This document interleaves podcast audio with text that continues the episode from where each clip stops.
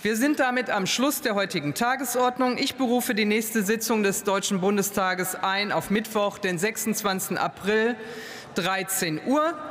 Wer heute Abend das Fest des Fastenbrechens feiert, dem wünsche ich ein schönes Fest und uns allen gemeinsam ein schönes Wochenende. Die Sitzung ist geschlossen.